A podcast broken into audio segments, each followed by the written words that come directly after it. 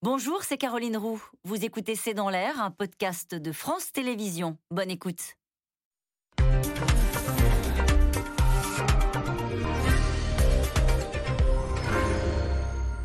Bonsoir à toutes et à tous. Faut-il travailler plus ou travailler moins? Si Emmanuel Macron estime, qu'on ne travaille pas assez en France, à gauche, au contraire, on parle de passer aux 32 heures par semaine.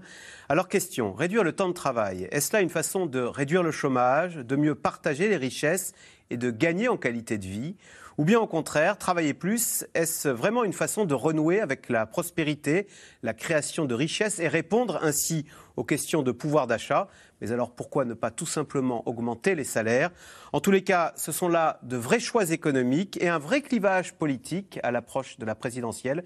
C'est le sujet de cette émission de ce C'est dans l'air intitulée ce soir Travailler moins ou gagner plus Pour répondre à vos questions, nous avons le plaisir d'accueillir Dominique Seux. Vous êtes directeur délégué de la rédaction des Échos. Je rappelle votre article publié hier Les Français travaillent, la France pas assez.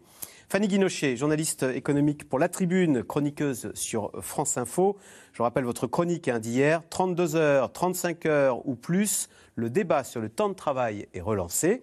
Sophie Fay, journaliste à l'Obs et sur France Inter le matin pour l'histoire économique. Et enfin, Mathieu Plane, économiste, directeur adjoint du département analyse et prévision de l'OFCE. Merci à tous les quatre de participer à cette émission en direct. Donc, euh, Dominique Seux, c'est la sortie d'Emmanuel Macron. Il l'a dit euh, mardi dernier lors de, de la présentation France 2030. Quand on se compare, nous sommes un pays qui travaille moins que les autres en quantité, ça reste vrai. Les Français, la France, c'est pas pareil. Hein. La France ne travaille pas assez. Voilà, alors si vous savez, c'est un des sujets les plus complexes, des, des statistiques dans tous les sens. On ne va pas noyer les téléspectateurs sous 50 chiffres. Je vais essayer de ne pas vous donner de chiffres, mais je suis pas sûr d'y réussir. quand on regarde les choses, quand on regarde les Français qui sont au travail, dans leur semaine de travail, les Français travaillent autant que les autres. Alors il faut distinguer, les salariés à temps complet travaillent un peu moins, les salariés à temps partiel travaillent un peu plus que la moyenne euh, européenne, et les non-salariés, alors là, ils travaillent beaucoup plus que partout ailleurs, pour une raison d'ailleurs assez simple, c'est qu'il y a euh, euh, beaucoup de charges, de cotisations. De les indépendants travaillent beaucoup. Les indépendants, les commerçants, les, les, les professions libérales, les artisans travaillent beaucoup. Ça, c'est quand on regarde une semaine de travail. Si on regarde maintenant le travail à l'année, les Français actifs dans une année. Ça veut dire que vous tenez compte des congés, des RTT, des maladies éventuelles, des jours de grève, de tout ce qui peut euh, être des absences. Les Français travaillent moins que les autres, mais moins que la moyenne de la zone euro. Donc les Français se distinguent clairement, mais les Allemands se distinguent encore plus.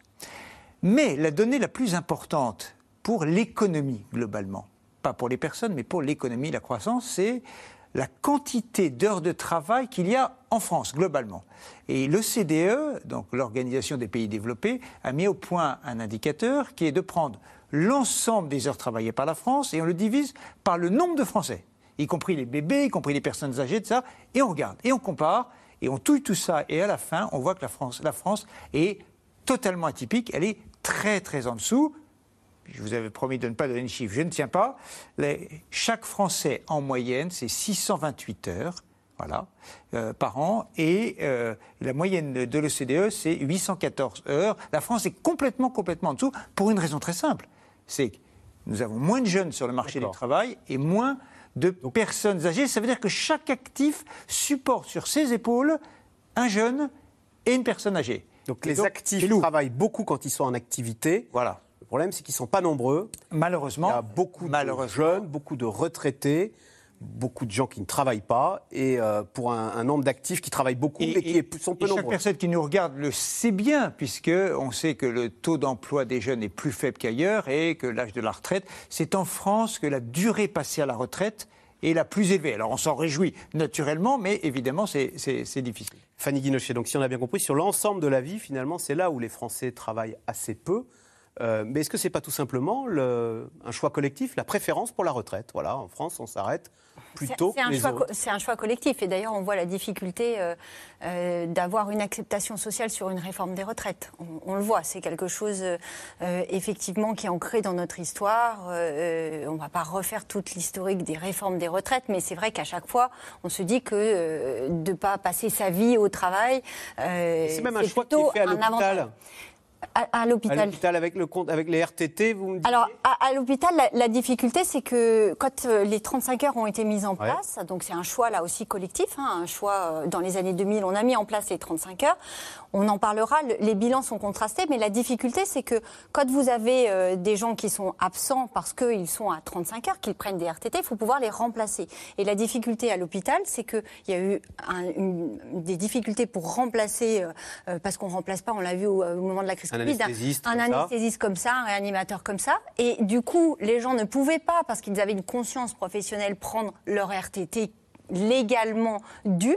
Du coup, ils les ont mis sur des comptes épargne-temps. Et aujourd'hui, c'est aussi une des difficultés de l'hôpital et de certaines entreprises, hein, pas que à l'hôpital, c'est d'avoir des comptes épargne-temps qui sont gonflés, gonflés, gonflés. C'est finalement de l'argent une- que, que les hôpitaux aujourd'hui n'ont pas les moyens de rembourser. Alors comment sont-ils liquidés Donc souvent, ils sont liquidés bah, quand les gens partent à la retraite. On vous dit ah bah il y a l'équivalent de six mois, un an de compte, enfin de, de départ, euh, de, de temps sur ton compte épargne-temps. Tu les prends et puis tu pars un petit peu plus tôt. On part à retraite. 59 euh, au lieu On de- part à 59 et puis c'est vrai qu'on le voit bien là actuellement dans- pendant la crise, l'emploi des seniors aujourd'hui est pas quelque chose euh, sur lequel on est on est très fort. Là, dans tous les plans de départ dits volontaires, c'est quand même tout le temps des gens en fin de carrière qui arrivent vers 50, 57, 58 ans, 59 ans parce qu'on a un système de chômage qui fait qu'on peut faire la jonction certaines fois avec l'âge de la retraite et comme ça, eh bien, on, on a effectivement des départs beaucoup plus euh, précoces que dans d'autres pays. Alors c'est un sujet pas facile, Sophie Fay, parce que on se dit tiens Emmanuel Macron, on pourrait l'accuser d'avoir traité les Français de fainéants. Mais d'autre côté, c'est un sujet pas facile parce qu'on sait que les 35 heures, bah, depuis les fameuses lois Aubry, c'est devenu un sujet très clivant, voire passionnel. Donc dès qu'on parle temps de travail, on a l'impression qu'il y a des boutons rouges qui s'allument partout. Attention, sujet euh, toxique. Pourtant, c'est très concernant. C'est très concernant, mais surtout chacun le vit de manière euh, très différente. Et puis euh, derrière ça, il y a une grande question qui est la question de la qualité au travail, la qualité de vie au travail. Parce que pourquoi les Français ont autant envie de partir tôt euh, à la retraite? Pourquoi, pourquoi on, on entre aussi tard sur le marché du travail?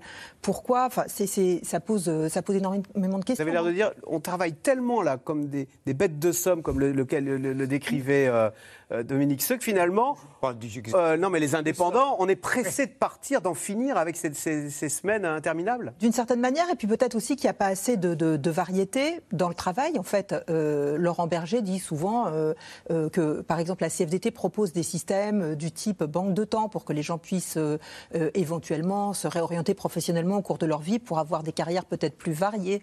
Euh, et puis il y a un autre, un autre point, c'est que peut-être que euh, dans l'organisation du travail, on n'a pas aussi suffisamment d'autonomie pour pouvoir rendre son travail plus intéressant ou plus aménageable, ce qui fait que euh, finalement, quand ça se passe bien, quand vous avez du contrôle sur votre travail, du contrôle sur la manière dont vous exercez votre activité, vous êtes peut-être prêt à euh, travailler plus, travailler plus longtemps, et puis ne pas essayer de partir à la retraite parce que vous vous ennuyez ou parce que euh, les relations hiérarchiques sont devenues compliquées, parce que les temps de transport sont ingérables. Ou, donc il faut parler du temps de travail comme ça. Je trouve que sans parler de l'ensemble de la vie au travail, de la qualité de vie au travail, ou d'un indicateur beaucoup plus important encore qui est la durée de vie en bonne santé.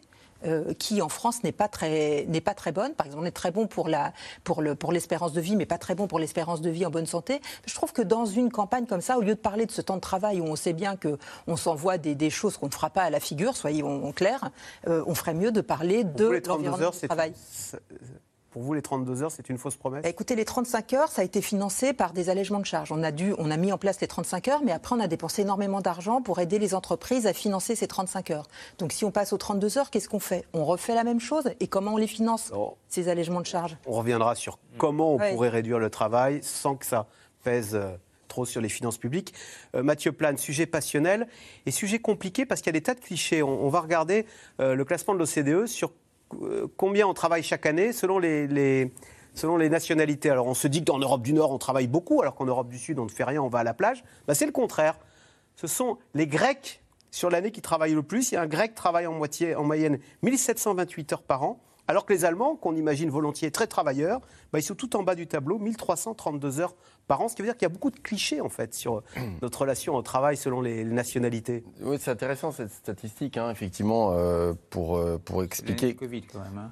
Hein. alors, mais 2019, on retrouve à peu près le même schéma en fait. Hein. C'est vrai que dans euh, là, ça, ça, boucle avec ce que dit Dominique, hein, c'est que quand on est en activité, en réalité, on travaille plutôt normalement, un peu moins que la moyenne européenne, mais plus que les Allemands, plus que les Pays-Bas. Ceux qui travaillent le moins sur une année, par exemple, c'est les Norvégiens et les Danois. Euh, donc c'est les pays du Nord, euh, l'Autriche ou le Luxembourg sont inférieurs à nous.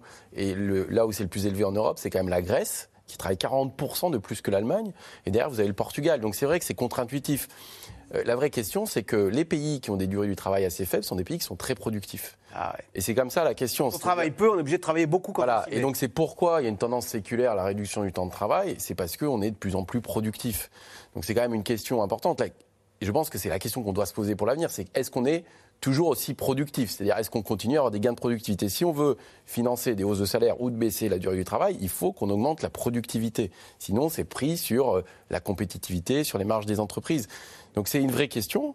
La productivité, ça consiste à faire mieux que l'année précédente avec les mêmes moyens. Très simple. Si vous avez, si vous avez 2% de gain de productivité, c'est que vous êtes capable, une personne, de dégager une valeur ajoutée de 2% de plus chaque année. Et donc, potentiellement, vous pourriez réduire votre durée du travail de 2% ou avoir une augmentation de salaire. Donc, il faut, faut choisir. Donc, les deux ne sont pas forcément réconciliables euh, toujours.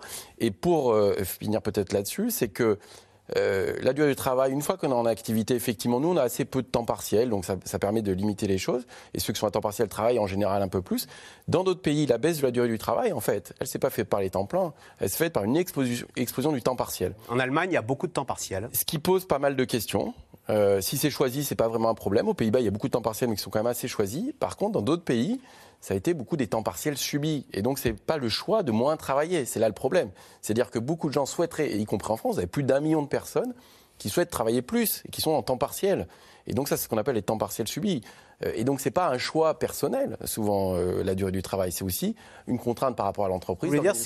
le fait que l'Allemagne soit tout en bas du classement, 1332 heures par an, c'est aussi euh, parce qu'il y a des mini-jobs, on est à mi-temps, on n'est pas très bien payé. Alors, en partie, il y, a les et, et c'est plutôt les femmes hein, qui subissent cet ajustement. C'est-à-dire, quand on regarde sur ces temps partiels, ces temps partiels subis notamment, c'est principalement des femmes. et donc, c'est vrai qu'on le voit, la, la, France a fait le choix de, de diminuer le temps de travail des gens à temps plein. Et, donc ça a le contenu là aux temps partiels. Donc c'est une vraie question.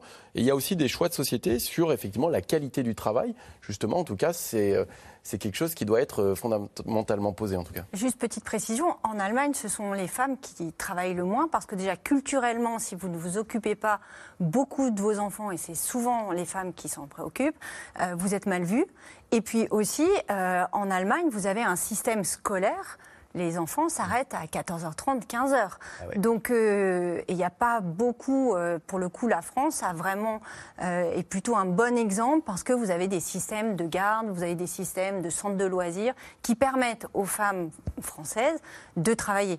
Même si on sait que dans notre pays, la plupart des temps partiels subis, ça reste là encore des femmes qui, mmh. qui en pâtissent. Alors, travailler 32 heures sans baisse de salaire, c'est une idée très séduisante hein, sur le papier pour des millions de salariés en France. C'est une idée qui est devenue un thème de campagne pour plusieurs candidats de gauche à l'élection présidentielle. À droite ou au centre, au contraire, on propose toujours de travailler plus pour gagner plus. Sujet de Julien Launay avec Nicolas Baudry-Dasson. Merci d'être aujourd'hui à l'Elysée pour ce moment un peu particulier. Emmanuel Macron récidive. Pour lui, les Français ne travaillent pas assez. À quelques mois de la présidentielle, le chef de l'État vient de réitérer ses propos controversés de 2019. Une petite phrase formulée cette semaine en introduction de la présentation du plan d'investissement. Quand on se compare, nous sommes un pays qui travaille moins que les autres en quantité, ça reste vrai. Et donc nous avons une quantité de travail allouée qui n'est pas au bon niveau, à la fois dans le cycle de vie en horaire cumulé. Alors les Français doivent-ils travailler davantage? Plusieurs prétendants à l'Élysée sont persuadés du contraire. Tous de gauche, ils veulent une réduction du temps de travail. Plus de 20 ans après l'entrée en vigueur des 35 heures, place aux 32 heures. Si on partage le temps de travail, on travaillera tous et on travaillera mieux. Reposer la question du temps de travail, c'est à peu près, euh, je dirais, une évidence. Parce que quand on voit comment a évolué le monde du travail, d'abord avec des conditions de travail qui sont beaucoup dégradées. Dès notre arrivée au pouvoir, on lance une convention citoyenne sur les temps de travail. La semaine de 4 jours, si l'idée n'est pas nouvelle, elle a rarement été mise en application jusqu'ici dans le monde de l'entreprise. Depuis plusieurs mois, c'est bien une réalité dans le Rhône au sein de ce groupe de commerce informatique. Son dirigeant se félicite du gain de productivité et d'avoir pu en profiter pour augmenter les salaires. Pour autant, il refuse d'y voir là un parti pris idéologique.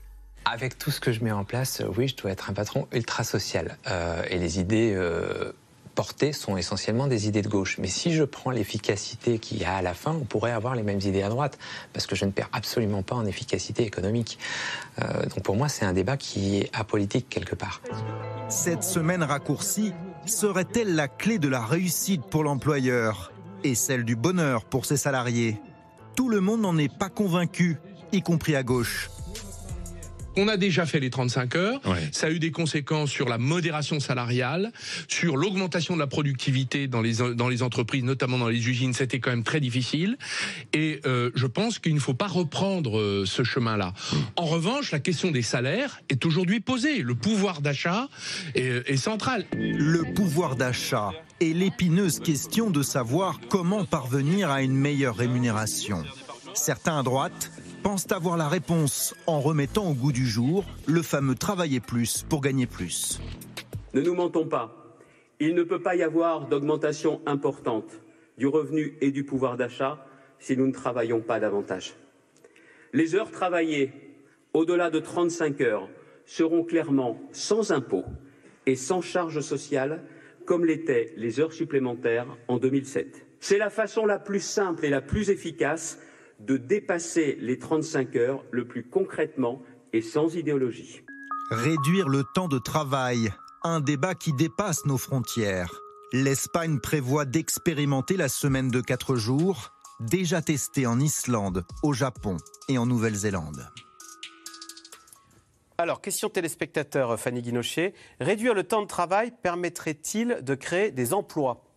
La CGT qui milite aujourd'hui, enfin depuis longtemps, hein, mais là elle a lancé une grande campagne euh, sur les 32 heures, sur le passage aux 32 heures, explique que ça créerait jusqu'à 2 millions d'emplois. 2 millions d'emplois en passant aux 32 heures. Ensuite, je ne sais pas, me demandez pas euh, comment ils font leurs calculs.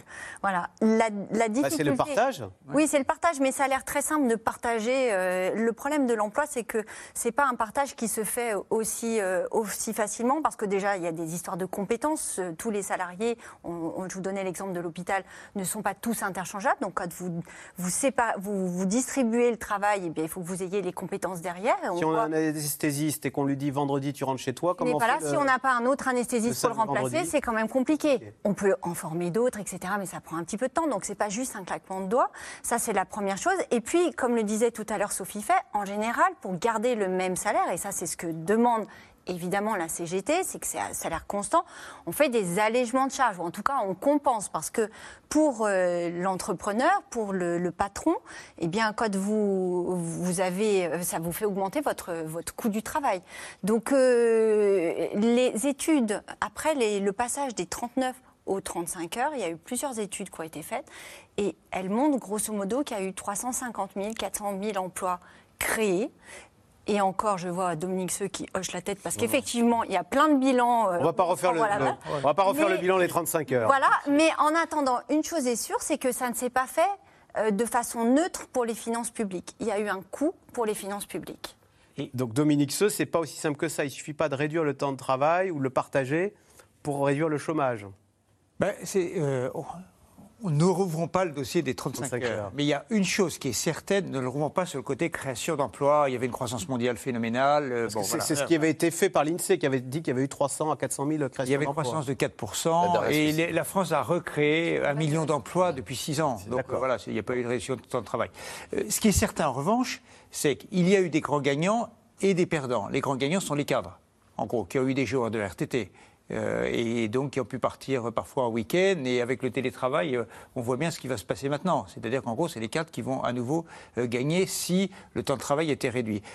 Pour euh, les salariés au bas de l'échelle, euh, il y a eu des allègements de charges pour compenser en partie pour les entreprises, mais comme ça, ça a été dit, il y a eu beaucoup de productivité qui a été demandée, notamment dans les usines, et ça a été compliqué. C'est ce qu'on a appelé l'annualisation, la flexibilité, et donc il y a eu des efforts qui ont été demandés. On a demandé aux salariés de travailler mieux. Sur l'organisation de travail, et par ailleurs, il y a eu des années de modération salariale depuis. Et donc on se retrouve l'ensemble de la France quand même avec euh, des niveaux de salaire. Il ne faut pas regarder simplement les évolutions, il faut regarder le niveau. Si vous prenez les salaires euh, britanniques euh, en moyenne par rapport aux salaires français, par rapport aux salaires allemands, les salaires français ne sont pas vraiment au sommet. Et les gilets jaunes et les inquiétudes dès qu'il y a une hausse euh, des prix des carburants, on voit bien qu'il y a un arbitrage à faire, qui est un arbitrage sociétal, qui est un arbitrage social. Je ne dis pas qu'il n'y a pas une bonne solution, une mauvaise solution, mais il y a un arbitrage à faire entre le revenu, le temps, le bien-être, etc. Si euh, euh, si la France s'engageait dans une baisse générale à 32 heures de la réduction du temps de travail, on aurait probablement les mêmes écueils qu'on a eu en 2000. Mais en même temps, toutes les entreprises qui peuvent le faire, qui ont les moyens de le faire, mais qu'elles le fassent. C'est-à-dire, il n'y a, pas de règle générale à avoir. Euh, si des entreprises ont les moyens, Microsoft euh, au Japon, euh, les, je crois que Unilever en Australie, des entreprises commencent à passer aux 4 jours, aux 32 heures. Mais si elles ont les moyens de le faire, c'est formidable, bravo. La question c'est, est-ce que tout le monde peut le vivre? Mathieu Plane, quand Volkswagen envisage de réintroduire d'ailleurs la, la semaine des 4 jours ou les 32 heures, en Espagne, on sait qu'il y a des expérimentations. Ça veut dire 4 jours payés 4 jours, quoi. Ça- Alors, c'est la grande question parce que. 4 jours payés combien?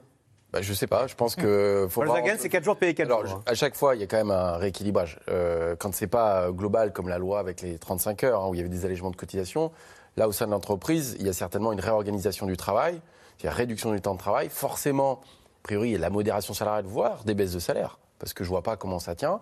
Et ils espèrent des gains de productivité par la réorganisation. Donc, ça doit être. Euh, La compensation euh, doit passer effectivement, euh, soit c'est moins de durée du travail, mais si vous continuez à payer les gens le même salaire, ça veut dire que les coûts pour l'entreprise augmentent. Donc ça pose quand même un problème de compétitivité à terme. Donc c'est pour ça que dans la loi des 35 heures, il y avait ces allègements de cotisation pour compenser la flexibilisation du temps de travail. Euh, et donc c'est vrai qu'il y a une espèce de jeu d'équilibre à trouver. C'est-à-dire qui paye à la fin? Est-ce que c'est l'État ou le salarié? Donc, ce que vous dites. C'est vrai que ce qu'on tire, c'est qu'effectivement, ce qu'on voit, c'est quand on réduit le temps de travail, on peut gagner en efficacité et en gain de productivité, donc ça limite les pertes. Mais après, c'est rarement suffisant. C'est-à-dire que soit vous acceptez une petite baisse de salaire, soit il faut que l'État vous aide euh, à alléger les cotisations pour euh, pas perdre en, en compétitivité. Donc cet équilibre est pas facile à trouver. Euh, Il y a pas, c'est pas gagnant gagnant partout. Et s'il y a des boîtes qui sont capables de le faire, de continuer à bien payer leurs salariés et diminuer le temps de travail, moi je dis tant mieux. Mais c'est vrai qu'à l'échelle nationale, c'est un peu compliqué de le mettre en place. Surtout dans une situation, en réalité, peut-être pour terminer, c'est que c'est pas la même chose quand vous avez un chômage de masse de 10, 11% ou si vous avez des tensions sur l'appareil de production. C'est-à-dire que avez des pays où vous avez 4, 3, 4% de taux de chômage, vous avez un problème, c'est recruter les gens. mais là, en France, on a 8% de chômage. On a 8% mais on est sur une dynamique qui est plutôt positive. C'est-à-dire que quand on crée les 35 heures, enfin on crée, pas moi, mais en 97, euh, notamment, c'est un moment où on est quand même avec un niveau de chômage euh, quand même qui est extrêmement élevé. Euh, et donc, il y a cette réflexion du partage du travail qui est quand même menée avec des espèces d'équilibre, en tout cas entre entreprises et, et salariés. Sophie fait à côté de ces équations macroéconomiques, est-ce qu'il ne faut pas parler un petit peu de la qualité de vie? Un jeune papa, euh, c'est son premier enfant, est-ce qu'il ne peut pas prendre quelques semaines quand même? Euh, Et puis quand on, on ne travaille pas le cinquième jour, on peut imaginer qu'on fasse autre chose, euh, qu'on s'occupe de ses parents, du bénévolat.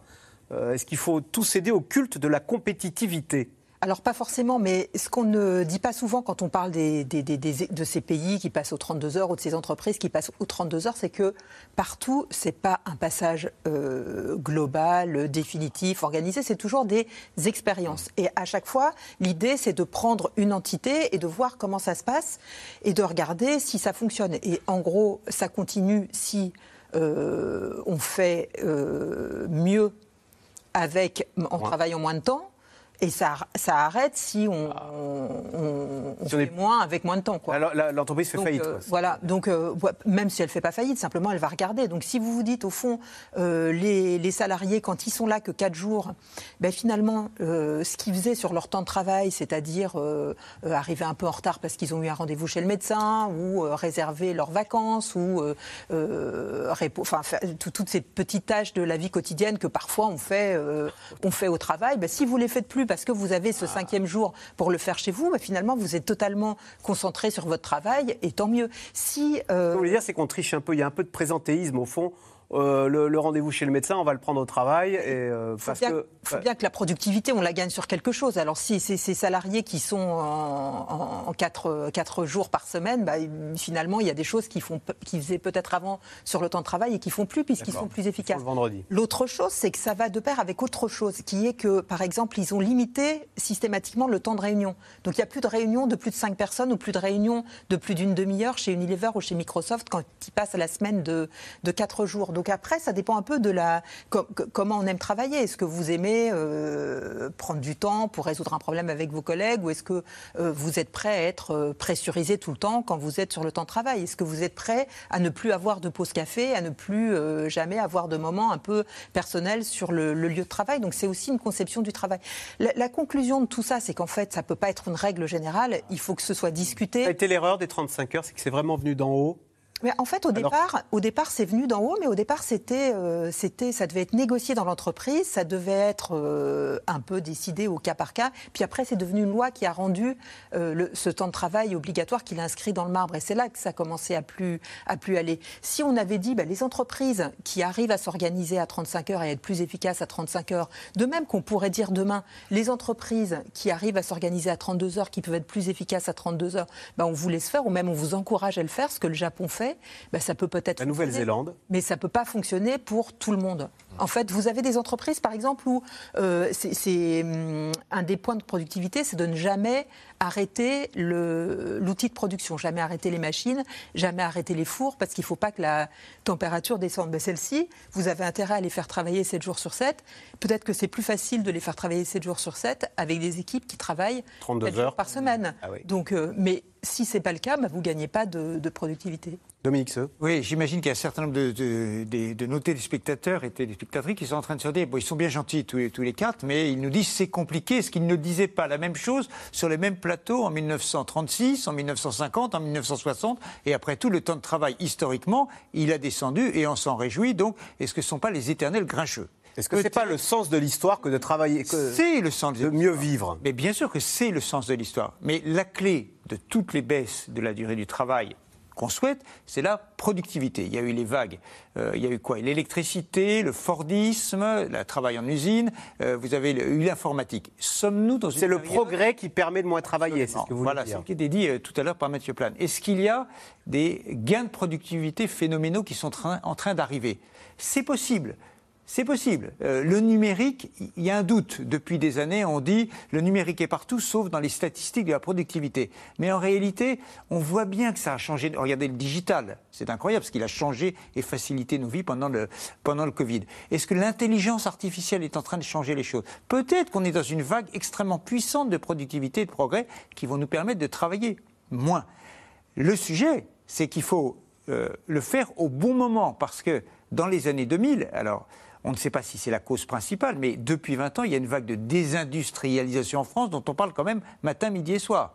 Il n'y a pas mille explications. Euh, il peut y avoir l'organisation du travail, les coûts salariaux, le- la difficulté au travail, peut-être l'euro qui a joué, mais il n'est Quand on parlait du culte de la compétitivité, c'est ce qui nous pend au nez si on, le- on néglige cette compétitivité, c'est qu'à la fin les usines ferment. C'est ce que vous voulez Ben, dire C'est une possibilité. En tout cas, les usines, elles ne ferment pas par hasard. Il y a un certain nombre de facteurs. Et donc, il faut bien identifier les facteurs. Donc, Les le délocalisations peuvent naître de ça. Absolument. Baisser le temps.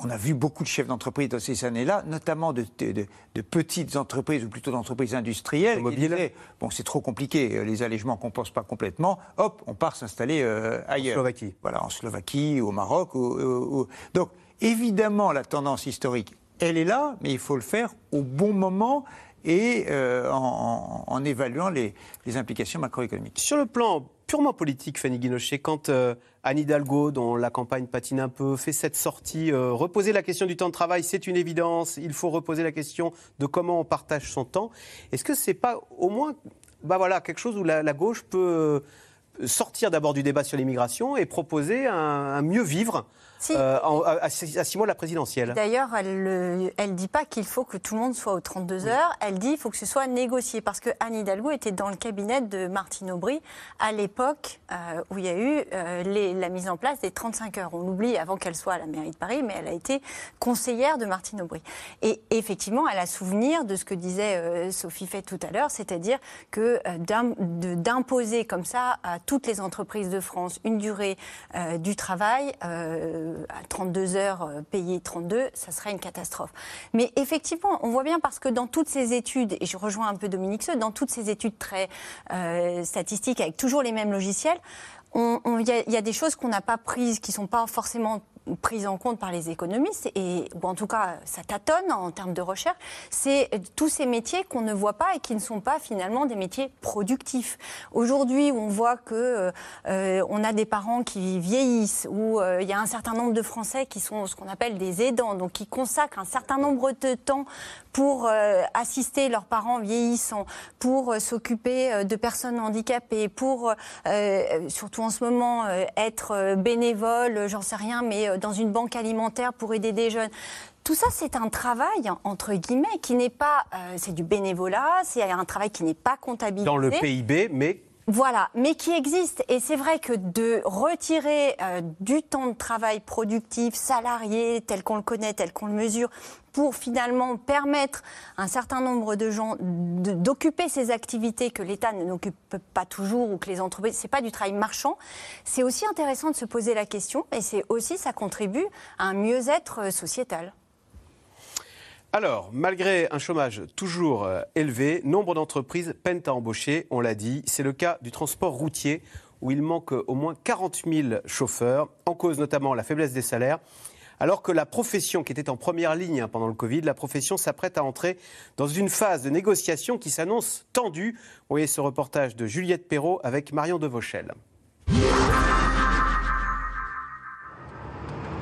Ces routes, Pascal Launay les parcourt depuis 36 ans.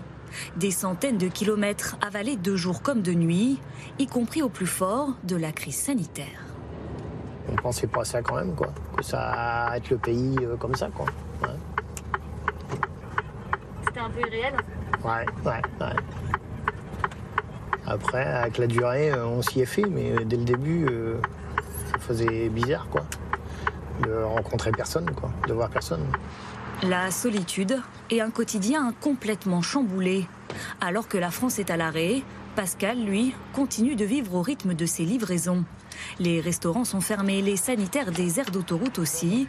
La petite cabine devient sa deuxième maison. Et pendant le Covid, ça c'était votre restaurant? Voilà. C'était tout.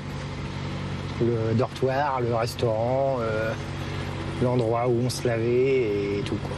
Bah, on voit qu'on n'est pas trop considéré, quoi. Ça, je trouve pas ça normal que des entreprises où on allait les ravitailler euh, ferment les douches ou l'accès à la machine à café, quoi. C'est, je trouve- j'ai trouvé ça aberrant, quoi. Les routiers, ces travailleurs essentiels qui réclament aujourd'hui une meilleure rémunération. Dans le Nord, José Zigauer Qu'est-ce que tu fais de bon aujourd'hui? Se bat depuis des mois aux côtés de ses collègues. Au cœur des discussions ce jour-là, les salaires pratiqués par leur entreprise de transport. On n'a aucun avantage, aucune augmentation de salaire.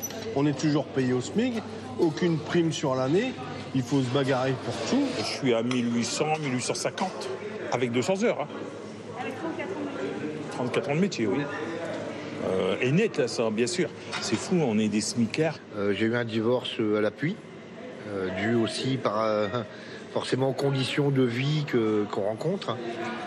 Euh, non, beaucoup de regrets. Sincèrement, pour ma part, énormément de regrets. Si c'était à refaire, je le ferais pas. La société dans laquelle travaille le syndicaliste, la voici. XPO, un groupe de logistique et de transport à dimension internationale. 46 millions de bénéfices dégagés en Europe en 2020, mais aucun effet ou presque sur les salaires des employés. José Zidower ne parvient pas à négocier. La négociation, euh, c'est- même pas un bras de fer. C'est oui ou c'est non. Et comme c'est toujours non, il faut, il faut se battre autrement. Ce qui va être organisé en intersyndical, ce sont des mouvements de grève euh, à la même date, démarrer tout le monde à la même heure. Euh, forcément, je ne pourrais pas vous dire la date exacte, mais c'est avant la fin de l'année. De son côté, l'entreprise affirme pourtant XPO est engagé dans un dialogue social de qualité avec nos partenaires sociaux sur l'ensemble des sujets, y compris ceux liés à la rémunération de nos collaborateurs. un dialogue de sourds auquel les syndicats nationaux ont aujourd'hui décidé de s'attaquer. Ce jour-là, la CGT, délocalisée pour ses journées fédérales, se prépare à une réunion en visioconférence avec le patronat. Il n'y a pas assez de rallonge? Ok. À l'ordre du jour, les classifications pour les transporteurs, mais aussi la question des salaires que le syndicat espère mettre sur la table. Avec un argument choc, le salaire de base des conducteurs les plus qualifiés, 10,49 euros de l'heure, n'est désormais plus qu'à un centime au-dessus du SMIC, revalorisé le 1er octobre. On se fout de la gueule des salariés. On en est là depuis le début, hein, et quand je dis début, ça fait des années que ça dure, que c'est comme ça. Euh, Il n'y a pas de volonté réelle de mettre en avant nos professions, de, de vouloir euh, faire venir du monde dans, dans- dans nos activités euh, par l'attraction euh, déjà pécuniaire, et après l'attraction- l'attractivité des métiers euh, sur le- le- les conditions de travail. En tout, trois heures de réunion pour un résultat plus que décevant. Malgré le contexte, hors de question pour le patronat de discuter des salaires avant la mi-novembre. Ils sont pas ambitieux en fait. Non, ils sont pas, ils sont pas, ils sont pas à la hauteur de leur mandat. La formulation qui avait été employée euh, par le gouvernement, euh, les, conducteurs, euh, un maillon essentiel à l'économie, un maillon essentiel à l'économie. Il ne faut pas l'oublier. Le jour où les conducteurs s'arrêteront, bah, l'économie elle en pâtira. Contactée, la Fédération nationale du transport, principale organisation patronale du secteur, n'a pas souhaité répondre à nos sollicitations. Alors, question euh, téléspectateur. Pourquoi vouloir réduire le temps de travail alors qu'on entend parler de pénurie de main-d'œuvre un peu partout en Europe? C'est Nicolas dans l'heure qui pose la question, Mathieu Plane. Alors, euh, c'est une bonne question. hein. Euh, Soit c'est une question un peu philosophique, hein, comme ce que disait Fanny, c'est-à-dire l'équilibre entre vie privée, vie professionnelle, effectivement une activité non marchande qui est pas qui rentre pas dans, les calculs économiques, ce qui revient un peu à cette discussion du revenu universel. hein. Mais en réalité, le, la réduction du temps de travail, comme on l'a vécu avec les 35 heures, l'idée était de créer des emplois, partager le travail pour créer des emplois. Euh, parce qu'on avait un chômage de masse. Donc cette question est assez juste, c'est-à-dire que je pense que le timing n'est pas bon. C'est-à-dire que, assez clairement, vous avez beaucoup d'économies qui sont plutôt vieillissantes, où on commence à avoir des difficultés de recrutement, on a du mal à embaucher. Et donc, euh, c'est vrai que ça poserait une contrainte assez compliquée de réduire le temps de travail pour créer de l'emploi par ce biais-là. Euh, la question, elle est plutôt sur euh, qualifier les gens, les former et augmenter les salaires. C'est-à-dire que je pense dans l'arbitrage aujourd'hui, il est plus intéressant de travailler sur les conditions de travail et l'attractivité des métiers et éventuellement sur les contrats et l'augmentation des salaires pour être plus attractif que réduire le travail pour créer de l'emploi. Donc c'est vrai que la question de la conjoncture et de savoir si on est dans un chômage de masse ou au contraire sur des tensions change tout sur cet aspect euh, de réduction du temps de travail. hein. Fanny Guinochet. Et c'est un point essentiel parce que c'est ce qui peut aussi changer le rapport de force entre euh, les salariés euh, et les employeurs. Parce que on- Sur les salaires sur les salaires ou même sur les conditions de travail. de force bah, regardez ce qui se passe actuellement dans la restauration. Euh, la- les patrons de la restauration, la Fédération nationale est en train, il y a une négociation qui s'est ouverte, est en train de discuter pour- sur des hausses de salaire entre 6 et 9 et pas que. Il y aura un 13e mois, il y a une réflexion pour qu'il y ait un dimanche, un week-end qui ne soit pas travaillé par mois, euh, qu'il y ait une réflexion au- autour des, des temps de coupure, parce que souvent entre deux services, il y avait des temps de coupure qui n'étaient pas pris en compte. Pourquoi cette, euh, cette négociation et pourquoi les patrons aujourd'hui sont prêts à faire ce pas qui est historique hein, euh, ça Vous l'avez jamais vu de l'avait carrière de journaliste? Pour le coup, ah non, moi ça fait 20 ans que je suis le social, euh, les restaurateurs et les, les hôteliers. euh, En pas général, si de t'es pas salaire. content, tu prends la porte. C'était pas, c'est un peu caricatural, mais c'était quand même euh, pas à ce niveau-là. Quoi. Il n'y avait pas une réflexion aussi globale. Et pourquoi il y a cette réflexion? Parce que avec la crise du Covid, il y a 230 000 salariés du secteur qui ne sont pas revenus. Il y avait déjà des pénuries d'emplois. De, d'emplois. On ne trouvait pas de cuisiniers, de serveurs, de plongeurs, de, chefs de rang. Et là, eh bien, les employeurs se disent il faut bien qu'on fasse tourner euh, euh, nos boutiques, nos usines. Il y a des, gens qui veulent consommer, il y a des gens qui viennent au resto, ils ont leur place sanitaire, ils sont contents de revenir, etc. Et nous, on n'arrive pas à suivre derrière. Et donc, du coup, c'est là où le rapport de force est en train de changer. Et c'est vraiment un exemple, pour le coup, je pense que peut-être que dans la branche transport, on verra ce que donneront les négociations ça pourra arriver. Mais sur une réflexion plus globale, il y a une maturation, alors encore un peu légère, mais qui est en train de se faire. Oui. mais dans, les transports, et le, le, reportage le montrait très très bien, euh, la quantité de travail est phénoménale. Les conditions de travail sont difficiles. Naturellement, ce secteur mérite des hausses de salaire. Et quand on sait que c'est 10,49 ou 10,51 euh, la rémunération au SMIC et que ces salariés sont au SMIC, la particularité du secteur des transports, et en plus il y a des pénuries de main-d'œuvre. Donc toutes les conditions sont a priori réunies pour que les salaires augmentent. La difficulté, c'est qu'à la différence de la restauration, c'est que c'est un secteur de mobilité. C'est-à-dire que les clients peuvent aller euh, demander euh, à une entreprise de transport euh, polonaise, roumaine, hollandaise, britannique encore un peu quand même, ou, ou d'autres nationalités. Et donc il y a une concurrence qui est phénoménale. Et en plus, sur ce secteur des, de la route, il y a deux autres phénomènes qui arrivent. Il y a la hausse des prix du carburant et vous avez euh, euh, l'obligation dans les années à venir de changer votre matériel, de changer le camion pour moins polluer. nouvelles normes. Est-ce que ce sera l'électrique Est-ce que ce sera l'hydrogène Est-ce que ce sera le GNL Est-ce que ce sera... Je n'en sais rien, mais ça va coûter extrêmement cher. Se rajoute à ces derniers éléments, c'est que c'est un secteur très atomisé. C'est-à-dire, on le sait bien quand on circule sur les routes les uns et les autres. On voit des, entreprises de logistique, de transport. On sent bien qu'il n'y a pas 1000 euh, camions derrière. Il y a 10 camions, 5 camions, sont des entreprises familiales. familiales. Et donc, vous en avez des dizaines de milliers, un peu partout dans toutes les petites villes de France et villes moyennes. Et donc, c'est plus compliqué euh, de, dégager, euh, de dégager du revenu et donc d'augmenter les salaires. Mais on est bien d'accord pour dire ce que c'est nécessaire. Sophie fait ces revendications salariales, elles entrent en résonance avec la question du pouvoir d'achat. Je cite ce sondage RTL Orange. Quels sont les thèmes qui pèseront sur votre vote à la présidentielle? En un, la santé, et en deux, 65% le pouvoir d'achat. Pourquoi est-ce qu'il revient au galop à ce point cette thématique du pouvoir d'achat, bien, bien devant le chômage d'ailleurs? En réalité, il est, c'est permanent en fait. Et puis il y a une deuxième chose, c'est que on est en permanence insatisfait de son salaire. Euh, en tout cas, quand on vous pose la question, vous dites jamais oui.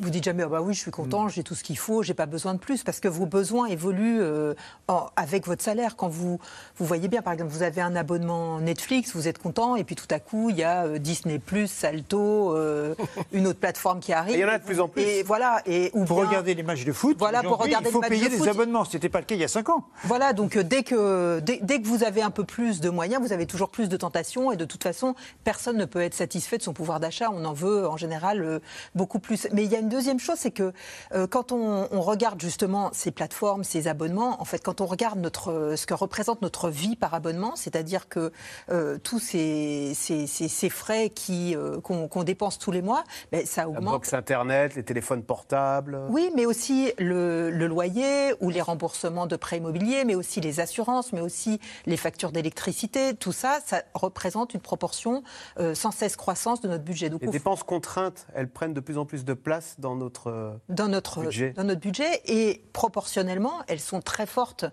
euh, chez les petits salaires qui n'ont, euh, au fond, il leur reste ce que Laurent Berger ou la CFDT appelle le reste à vivre, le pouvoir de vivre, lui diminue de plus en plus.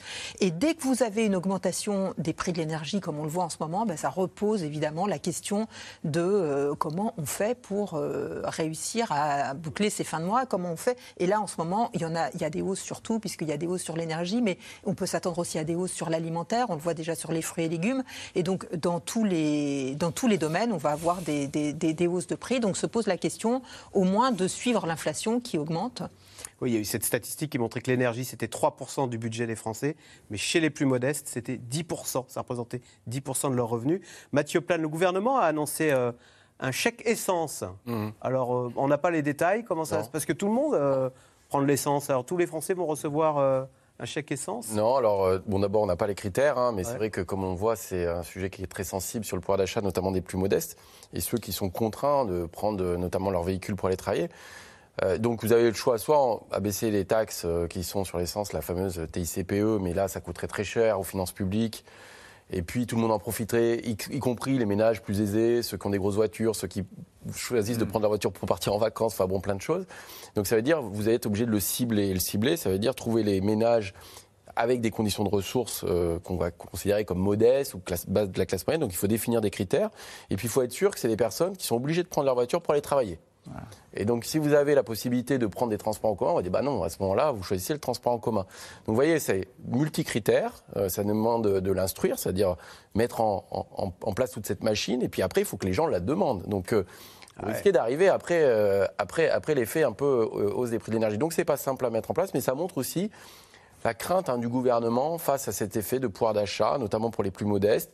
Euh, Quand on voit la hausse de l'inflation, aujourd'hui c'est 2,2% sur un an, il y en a la moitié qui est liée à l'énergie, c'est 1,1. Et donc pour les ménages qui sont contraints et qui voient vraiment ces difficultés de fin de mois, du reste à vivre, en fait, va être diminué par euh, finalement euh, ce que vous allez payer en plus à la station-service. Et effectivement, ça pose problème. Et on se retrouve toujours dans cette délicatesse de dire il faut gérer une transition écologique, rendre plus cher ce qui pollue. Et en même temps, pour les modestes, comment on fait pour compenser? Donc, on voit que le gouvernement cherche des solutions un peu, on va dire à la va-vite. On voit euh, et que c'est pas extrêmement construit, mais ça, laisse à, en tout cas, à penser comment gérer la transition écologique et comment gérer le pouvoir d'achat des plus modestes face à ça. Le gouvernement a le moral dans les chaussettes sur ces affaires-là, parce qu'il a l'impression depuis 5 ans d'avoir supprimé la taxe d'habitation, d'avoir augmenté la prime d'activité, d'avoir donné des chèques, et à la fin, on lui dit euh, le prix de l'essence est trop cher. Mais c'est toujours comme ça. C'est-à-dire qu'un gouvernement est. Chez Avalé n'a plus de goût, comme disait Gérald Darmanin. Exactement, un gouvernement est toujours sur la défensive sur le pouvoir d'achat, il est obligé forcément d'en faire plus. Alors, un an et demi après euh, la pandémie, une généralisation du télétravail, le monde de l'entreprise tente de se réinventer. Partager son temps de travail entre son domicile et le bureau est devenu une habitude pour une bonne partie des salariés français, avec le risque pour les employeurs de parfois perdre en productivité. Sujet de Léa Dermidjian, Paul-Rémy Barjavel et Arnaud Fora. La balade au grand air, c'est le nouveau rituel qui rythme la journée d'Annabelle Blangero. Tous les matins, tous les midis, tous les soirs. euh, non, on, on marche à peu près deux heures par jour, je pense, tout mis bout à bout. Depuis un an, elle vit et télétravaille dans ce hameau. Sa vie d'avant, c'était Paris et un appartement de 40 mètres carrés. Alors le changement est radical. C'est un rêve que je ne je pensais pas l'avoir euh, euh, aussi fort. Ça me rappelle ce que j'aimais faire quand j'étais petite, euh, d'être, d'être- de courir dans les champs, de, de profiter de la nature, euh, de- de- d'aimer les, les plantes, les animaux. euh. Et pour le boulot, c'est télétravail à 100%. Salut, ça va? Ça va pas Bien, bon, ça s'est bien passé ce matin? Annabelle a conservé son poste et son salaire. Alors cette nouvelle façon de travailler, c'est beaucoup d'avantages.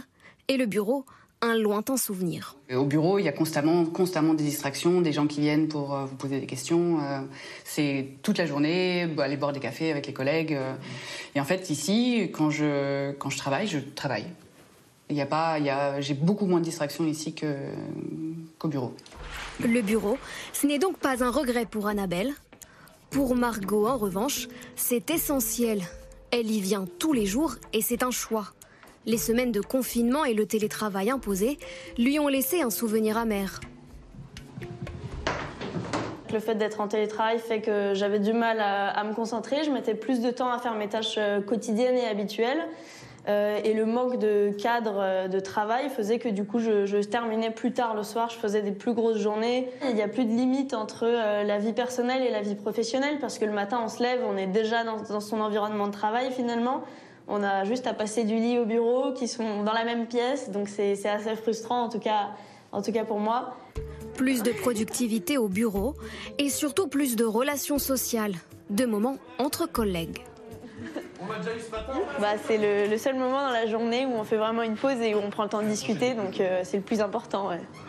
Ce midi-là, chacun son souvenir de vacances, sa petite histoire à raconter. Moi, je suis partie une semaine en Sicile aussi, j'ai pris une semaine pareil, et euh, j'étais avec ma famille, du coup c'était cool aussi.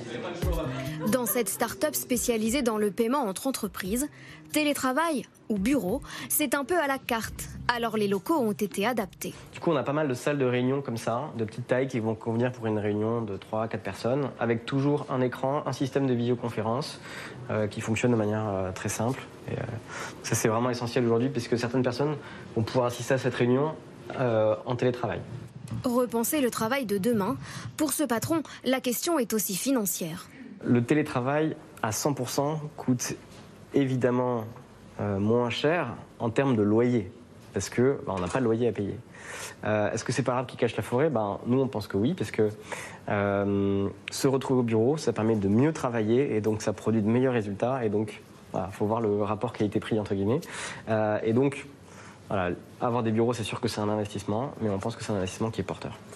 Phénomène passager ou bien modification durable du travail. Selon un récent sondage, 64% des actifs souhaitent que la pratique du télétravail soit plus importante qu'avant la pandémie. Alors, question téléspectateurs. Les entreprises qui mettent en place le télétravail auront-elles la capacité de réduire le temps de travail? Est-ce qu'on peut faire les deux, Fanny Guinochet? Bah, c'est au cas par cas, ça dépend vraiment des, types d'entreprises. On, le voit bien euh, même dans votre reportage. Euh, quand vous êtes dans une start-up, vous pouvez euh, peut-être, ça dépend de vos salariés, ça dépend de l'autonomie, ça dépend. C'est, quand même quelque chose qui doit être négocié, le temps de travail, ou en tout cas discuté dans l'entreprise. On le voit, il y a un certain nombre d'accords, 20 000 depuis le début de l'année, et la plupart des, accords qui ont été signés dans les entreprises, c'est deux jours de télétravail, euh, à peu près pas au-delà, pour trouver un juste équilibre. Mais cet équilibre-là, il- ça dépend aussi du type de public que vous avez dans votre entreprise. Si vous avez beaucoup de jeunes, on, a vu pendant cette pandémie que les jeunes avaient besoin de, relations sociales. Souvent, en plus, quand vous êtes jeune, vous êtes mal logé, notamment dans les grandes villes. Donc, euh, vous n'avez pas forcément euh, très envie de rester chez vous. Là, vous allez voir avec le- le froid qui arrive et que vous payez très cher votre facture d'électricité, vous êtes peut-être content de retourner au bureau où c'est chauffé. On l'a vu cet été. Il y a certains patrons qui disent Ah bah bizarrement, euh, j'ai vu revenir sur mon site des cadres parce que c'était euh, Climatisé. dans Mm. les grosses boîtes quand il faisait très chaud, ils sont revenus. Donc vous voyez, il y a tout un tas d'ingrédients.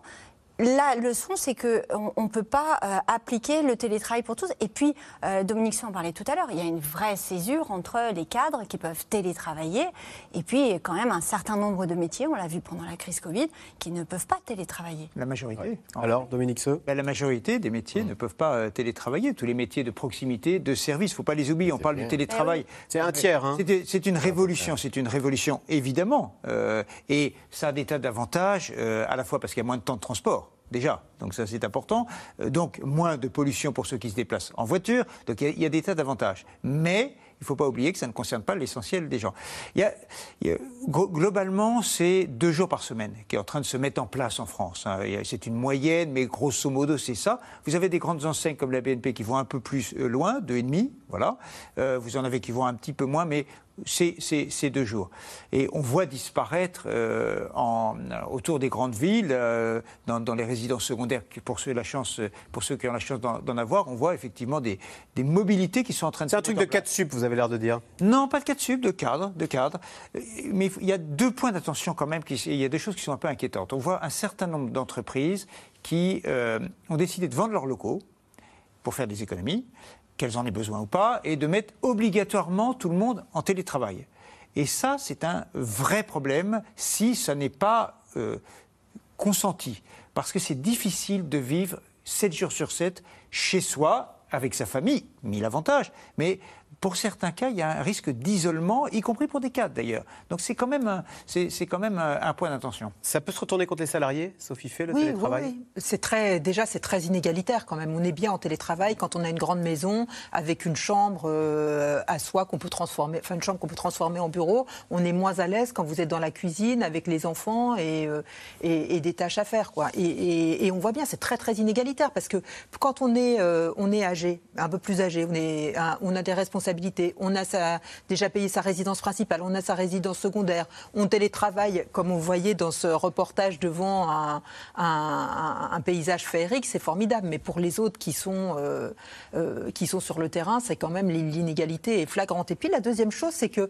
finalement, si on fait tout à distance, si toutes les réunions sont en visio, pourquoi vous pourriez pas faire faire ce travail par quelqu'un qui euh, est installé au Portugal ou qui est installé au Maroc ou qui est installé en Délocalisation des cols blancs. Pend. Oui, c'est la menace oui, qui pend on- de... Vous savez, on ne verra pas cette délocalisation. On, ne- on ne verra pas, on ne vous dira pas, on, on bouge le service comptabilité et on l'envoie euh, ailleurs, on l'envoie en Pologne.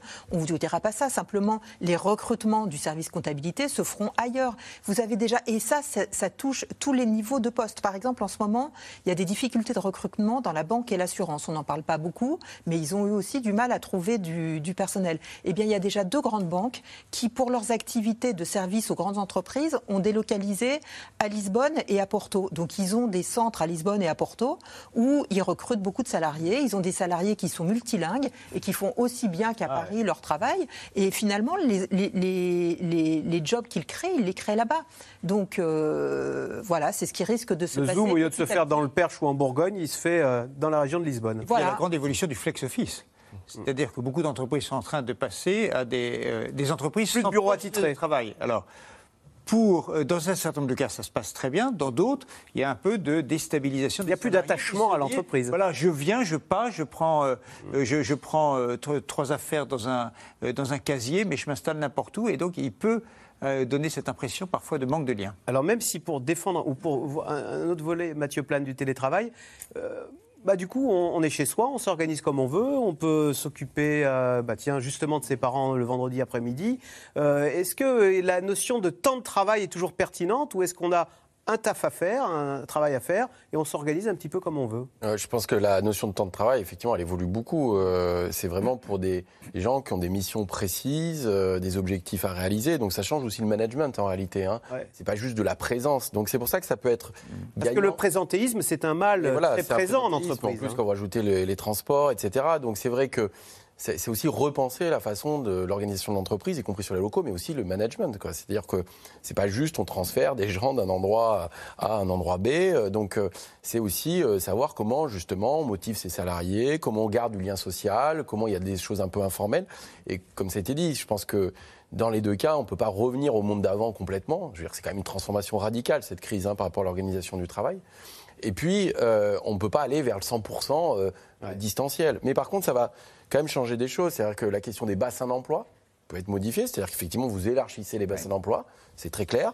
Et puis, je pense que quand on parle d'attractivité, aujourd'hui, un cadre va regarder aussi si dans son contrat, il y a une part de travail. C'est-à-dire qu'il y a Les, pas les jeunes vont pouvoir l'exiger. alors Pas les jeunes, pas hein. forcément les jeunes, parce que les jeunes, ils cherchent plus de la formation, d'être accompagnés, etc. Mais plutôt pour ceux qui ont de l'expérience, parce qu'ils ne souhaitent pas forcément d'être tous les jours sur leur lieu de travail. Quand vous Félix discutez aujourd'hui avec les DRH, ils vous disent que souvent c'est une question qui est posée euh, par un certain nombre de, de salariés et pas que les jeunes. hein. Euh, euh, pas mal de, de, de quadras qui se disent qu'ils ont des enfants et dont les loyers dans les grandes villes sont extrêmement chers et qui veulent euh, partir un petit peu plus loin et que c'est un véritable argument euh, d'embauche. Allez, tout de suite, on revient à vos questions.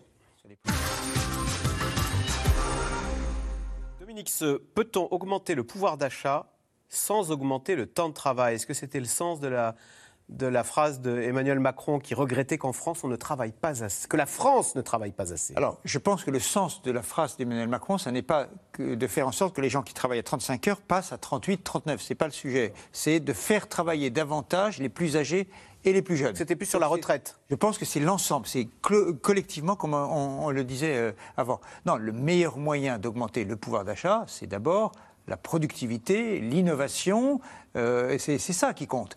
Euh, alors après que dans certains secteurs, euh, il faille... on- on sait que dans les, collectivités locales, par exemple, il y, a, eu tout un débat parce que euh, le temps de travail est inférieur à la norme légale. Donc ça, ça pose un petit problème, euh, j'allais dire même sur les finances publiques, parce que ça se paye quelque part. Mais le principal moyen d'augmenter le pouvoir d'achat, c'est euh, l'innovation et la productivité. Mathieu Plane, n'est-il pas plus pertinent de prendre en compte la productivité par salarié plutôt que le temps travaillé On sait que travailleurs français sont très productifs. En une heure, on produit plus que les Allemands, les Anglais ou, euh, les Italiens. Alors, sur la productivité horaire, effectivement, on fait partie des champions.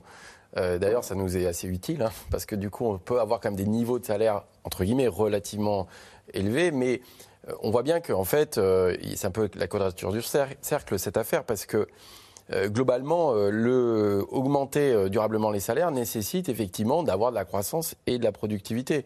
Euh, donc euh, la question, c'est que ça va pas être direct. C'est-à-dire que effectivement, si vous faites un plan d'investissement, typiquement qui va générer de la croissance, qui va faire des tensions sur le marché du travail, qui peut faire de la productivité, ça peut conduire à des augmentations de salaire. Mais c'est pas forcément direct.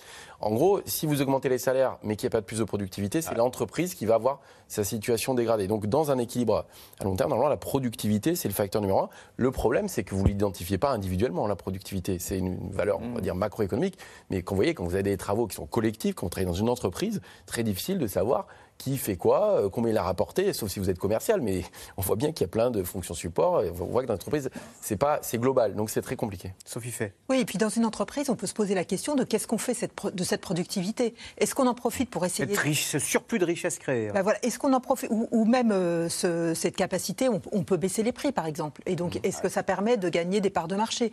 Il, il va peut-être y avoir une hausse du SMIC en Allemagne, une hausse des salaires en Allemagne. On voit qu'on est très déficitaire en, en- en commerce par rapport à l'Allemagne. Ben, peut-être que c'est un moment où une entreprise peut décider de, euh, de euh, Les Allemands vont devenir un peu cigales. ben, voilà, donc euh, on, on peut peut-être prendre des parts de marché, mais tout ça, ça doit être décidé collectivement dans l'entreprise, essayer d'avoir une discussion pour être tous d'accord. C'est ce qui se passe en Allemagne d'ailleurs. Il y a des discussions et on décide de ce qu'on fait de ces gains de productivité collectivement. Pourquoi, Fanny Guinochet, pourquoi cette éternelle dévalorisation du travail des Français C'est vrai qu'on a pu entendre les Français ne travaillent pas assez plutôt que la France ne travaille pas assez dans cette interpellation d'Emmanuel Macron. En gros, on est un peu feignant sur les bords. Oui, mais ça tient à, plein de choses.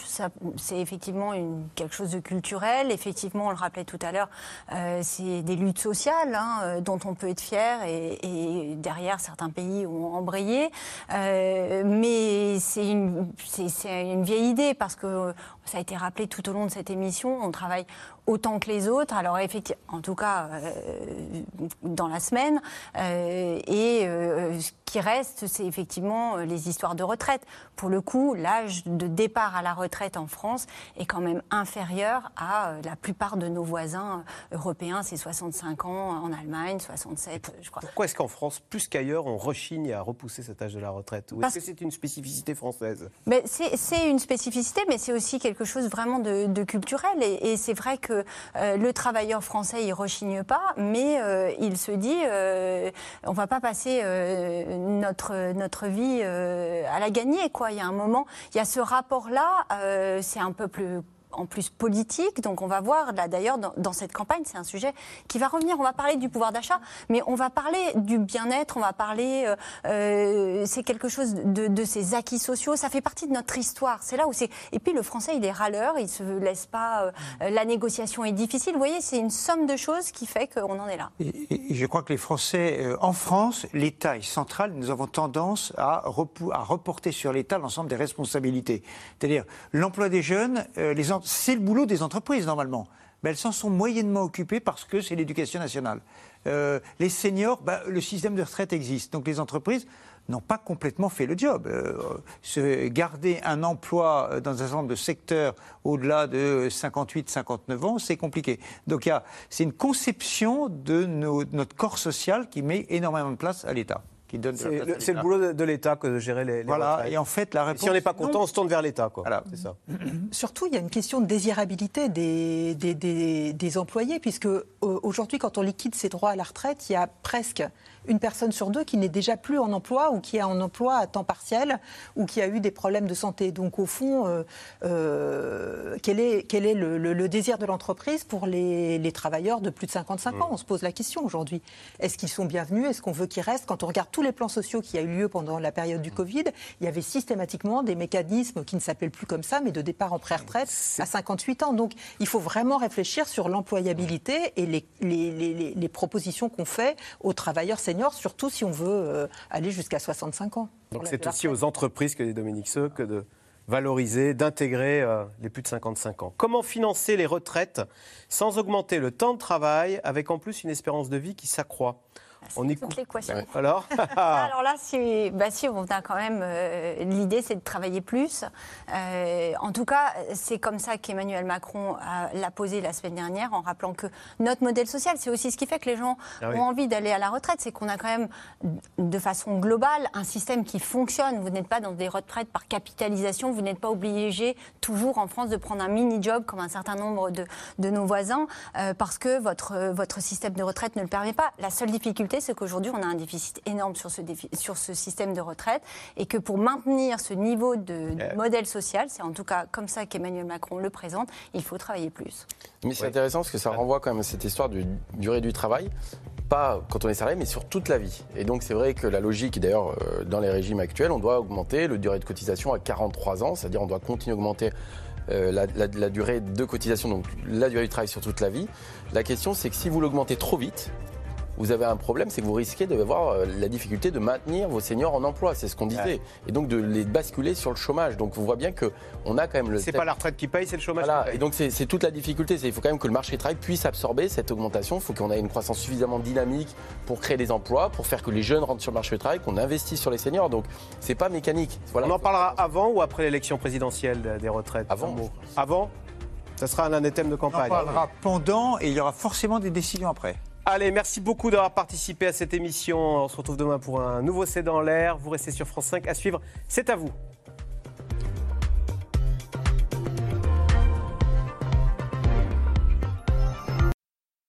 C'était C'est dans l'air, un podcast de France Télévisions. Alors s'il vous a plu, n'hésitez pas à vous abonner. Vous pouvez également retrouver les replays de C'est dans l'air en vidéo sur France.tv.